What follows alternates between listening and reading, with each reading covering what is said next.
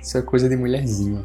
Mulher tem que se arrumar. Até porque, se o homem não encontra em casa, ele com certeza vai procurar na rua.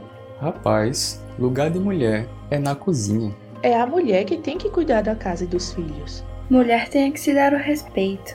Olha, sinceramente, mulher só engravida se quiser. Tem mulher que gosta de apanhar, né?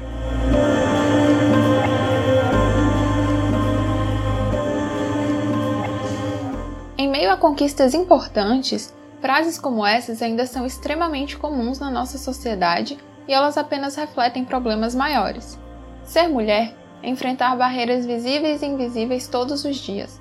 Apesar de sermos a maioria da população brasileira e muitas vezes sermos a base e o sustento das nossas famílias, nós vivenciamos uma série de desigualdades simplesmente por sermos mulheres.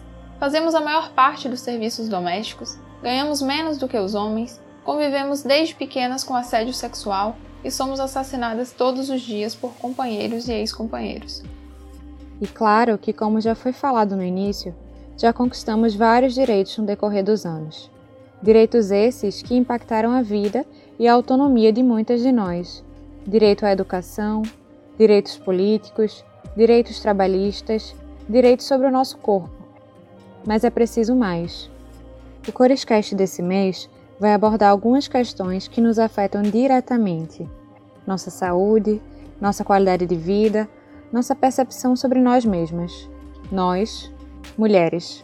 Eu sou Kirla Leão. E eu sou Isabela Barbosa e está começando mais um Corescast, um programa do Cores da Saúde.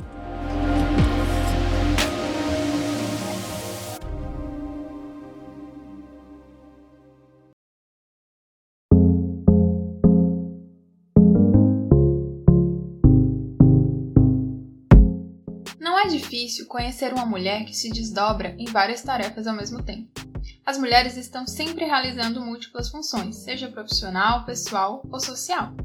É o trabalho doméstico, cuidando da casa e dos filhos, trabalhando fora de casa para garantir o sustento do lar, e aquelas que são chefes de família ainda desempenham tudo isso sozinhas. Mesmo as que não têm filhos, ainda precisam se desdobrar cuidando tanto dos estudos ou do trabalho, ou dos dois, e também da casa. A questão é que a mulher sempre está cuidando de algo ou de alguém a ponto de até se esquecer de cuidar de si mesma. É aí que não podemos deixar de abordar a importância do autocuidado, ou seja, a importância de hábitos, atitudes e comportamentos voltados para nos autopreservar, para preservar nossa saúde física, mental e emocional. É saber o que nos faz mal, o que nos traz riscos, é buscar optar por aquilo que nos traz bem-estar e qualidade de vida. Claro que não podemos dizer que isso depende apenas de nós. Por exemplo, é necessário reconhecer que, infelizmente, a assistência à saúde da mulher costuma ser limitada. Não dá e nem é justo culpabilizar mulheres por uma gravidez não planejada, por não utilizar métodos contraceptivos ou pela aquisição de infecções sexualmente transmissíveis. Por trás disso, há diversos fatores envolvidos, como a falta de informação em muitas realidades e o não reconhecimento desse problema por alguns serviços de saúde. Não é toda mulher que tem acesso a orientações ou sabe da necessidade de se buscar informações antes de começar a vida sexualmente ativa. E muitas também não são informadas a respeito do leque de opções sobre métodos contraceptivos para que possam optar por aqueles que melhor se adequem ao seu corpo e à sua realidade de vida. Além disso, Doenças como endometriose, síndrome do ovário policístico, corrimentos vaginais e câncer de mama estão sendo mais discutidos hoje em dia, já que até pouco tempo atrás era vergonhoso falar até que estava com cólica.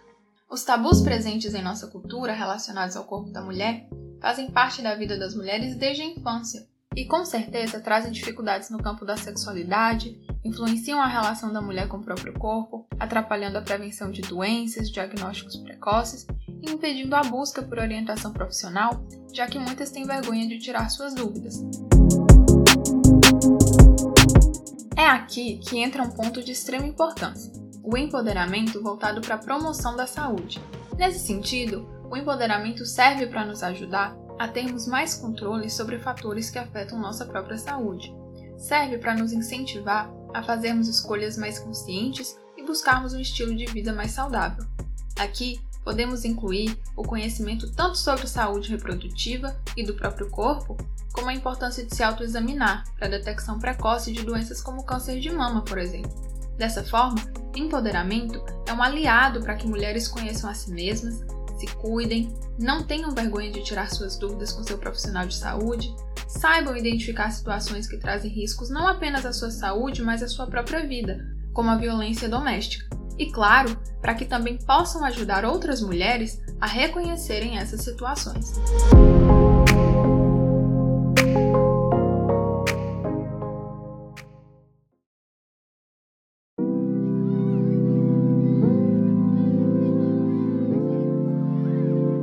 O autocuidado, além de beneficiar nossa saúde física, também nos ajuda quando se trata da nossa saúde mental e emocional. Em meio a este momento de pandemia, por exemplo, podemos nos encontrar mais facilmente estressadas e angustiadas, justamente devido à sobrecarga de tarefas do trabalho, da faculdade, tarefas domésticas, além de cuidar dos filhos para aquelas que são mães, já que agora eles estão mais tempo em casa com as escolas e as creches fechadas. Tudo isso faz com que nós, mulheres, muitas vezes deixemos o autocuidado de lado. Prova disso é que acabamos ficando sem tempo para praticar até coisas simples e que parecem bobas, como fazer as unhas ou hidratar o cabelo. É claro que o autocuidado não se limita à aparência, mas essas pequenas atitudes podem sim trazer um pouco de bem-estar e ajudar na autoestima. Em momentos como o que estamos vivendo, é importante tentar manter uma rotina com horários definidos de trabalho, sono, tarefas relacionadas à manutenção da casa e cuidados com as crianças. Tente realizar atividades que te façam bem, como atividades físicas, ler um livro, orar, meditar, assistir um filme.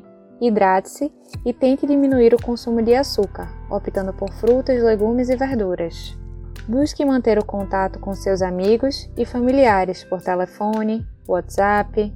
Busque fontes confiáveis de informação e evite o bombardeio de notícias que podem acabar aumentando a ansiedade. Tudo isso é cuidar um pouco de si mesma. Cuidados simples podem fazer uma grande diferença na sua saúde mental, emocional e física e refletirem até na sua autoestima. É claro que praticar esse autocuidado não é para ser mais um fardo, uma sobrecarga. A intenção não é que isso se torne mais uma demanda de tempo ou de investimento financeiro, e muito menos que essas práticas atrapalhem as tarefas que você precisa dar conta durante a semana, te gerando ainda mais ansiedade. Muito pelo contrário, a intenção é justamente te trazer mais tranquilidade, paz, alívio de estresse e confiança para lidar com todos esses desafios que estamos vivenciando, cada uma dentro da sua realidade.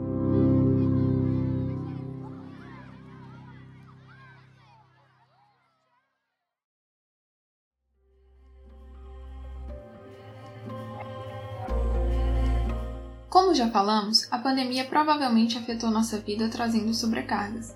O dia a dia de todo mundo foi alterado, e as mulheres, principalmente de baixa renda, chefes de família e com filhos, acabaram sendo afetadas de diversas formas, seja com desemprego, com fechamento de creches e de escolas, e até mesmo por não terem como adotar medidas de isolamento social nos casos das mulheres que precisam trabalhar fora de casa e acabam se expondo muito mais ao vírus. Além de tudo isso, algo que merece a nossa atenção é o aumento da violência contra a mulher neste período de pandemia. Com isolamento e o maior período de tempo em casa, as mulheres que sofrem algum tipo de violência têm convivido mais com seus agressores, e a situação piora com as tensões psicológicas e as dificuldades econômicas mais evidentes neste momento. Muitas pessoas acreditam que a violência é apenas física, mas na verdade, o caminho até uma agressão física de fato pode passar por uma jornada de agressões verbais, psicológicas e emocionais. E com toda a nossa conversa sobre saúde e autocuidado, é de extrema importância sabermos as diferentes formas de violência contra a mulher e formas de denúncia. Estão previstos cinco tipos de violência doméstica e familiar contra a mulher na Lei Maria da Penha. São elas física, psicológica, sexual, patrimonial e moral. A violência física consiste em ações que ofendam a integridade ou saúde corporal da mulher, como, por exemplo, bater, espancar, atirar objetos, sacudir ou apertar os braços, cortar ou queimar com armas brancas ou de fogo. A violência psicológica são ações que causam algum dano emocional e diminuição da autoestima, prejudiquem o desenvolvimento da mulher ou ainda que tente controlar as ações, comportamentos, crenças e decisões da mulher. Tudo isso pode acontecer por meio de ameaças, constrangimento, humilhação, manipulação, não permitir contato com familiares e amigos, perseguir e ainda distorcer e omitir fatos para deixar a mulher em dúvida sobre sua memória e sua sanidade. A violência sexual envolve condutas que constrangem a mulher a presenciar ou a participar de relação sexual não desejada, através de intimidação, ameaça ou uso da força. Como exemplos, tem-se estupro, obrigar a realizar atos sexuais que causem desconforto ou repulsa, impedir o uso de métodos contraceptivos ou obrigar a mulher a cometer aborto. A violência patrimonial está relacionada à retenção, subtração ou destruição de objetos, instrumentos de trabalho, documentos pessoais, bens e recursos econômicos. Então, controlar o dinheiro, deixar de pagar pensão alimentícia, furto, extorsão ou causar danos propositais a objetos da mulher ou objetos que ela goste são exemplos de violência patrimonial. Por último, a violência moral diz respeito àquelas ações que configurem calúnia, difamação ou injúria. Alguns exemplos são acusar de traição, expor a vida íntima, rebaixar a mulher por meio de xingamentos ou desvalorizar a vítima pelo seu modo de se vestir. Vale ressaltar que, durante o atual momento, também são considerados atos de violência Ações como impedir que a mulher lave as mãos ou use sabonete álcool em gel, ou seja, medidas de se proteger do vírus, não permitir a comunicação com familiares por redes sociais ou fazer a mulher pensar que não há ajuda disponível durante a pandemia. E com todos esses tipos de violência que podem estar presentes na vida da mulher, onde procurar ajuda? O 180 é o número do Centro de Atendimento à Mulher. É um canal de informação, orientação inclusive jurídica e denúncia quando não é emergencial. No caso de violência em flagrante, o número é o 190, da Polícia Militar.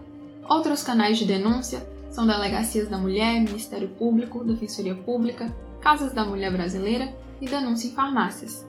Muitas mulheres resistem em denunciar a violência, mas o motivo com certeza não é porque gostam de apanhar, como muitos ainda dizem. Infelizmente, seja por medo, tristeza, vergonha por se sentirem impotentes ou achar que a denúncia não vai dar em nada, muitas mulheres acabam não denunciando e permanecendo no ciclo de violência. A mulher nunca é culpada pela violência que sofre ou sofreu, e somente através da denúncia a rede de enfrentamento vai poder atuar.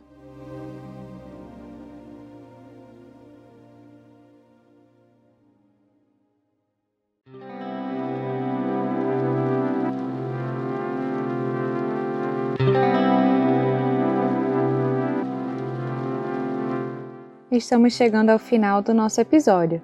E como já foi dito, há situações ainda persistentes na nossa sociedade capazes de interferir diretamente no dia a dia de uma mulher, reverberando em seu bem-estar, em sua saúde, em sua vida.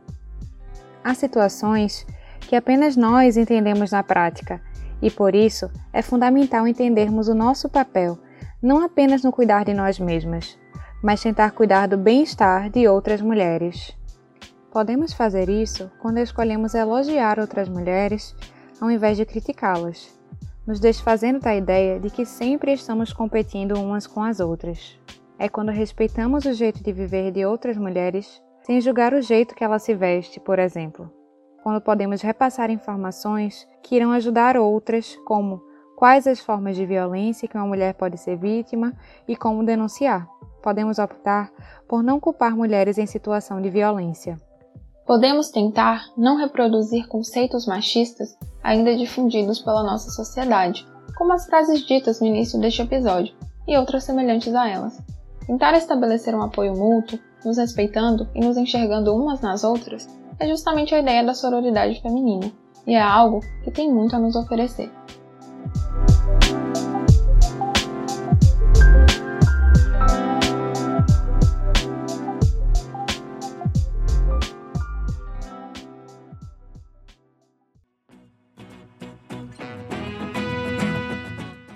Isso, gente. Com produção de Kirla Leão, Isabela Barbosa, Celson Marques, Elma Marques, Emily Chayane, Yasmin Conrado, Giovanni Cadete, Rafaela Lins e Sábio Ricardo, chegamos ao fim de mais um Corescast. Se gostou, não esquece de curtir, enviar para as amigas, amigos e familiares, enviar para os seus grupos de WhatsApp.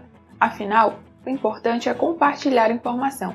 E se você quer compartilhar informação, você compartilha o Cores da Saúde.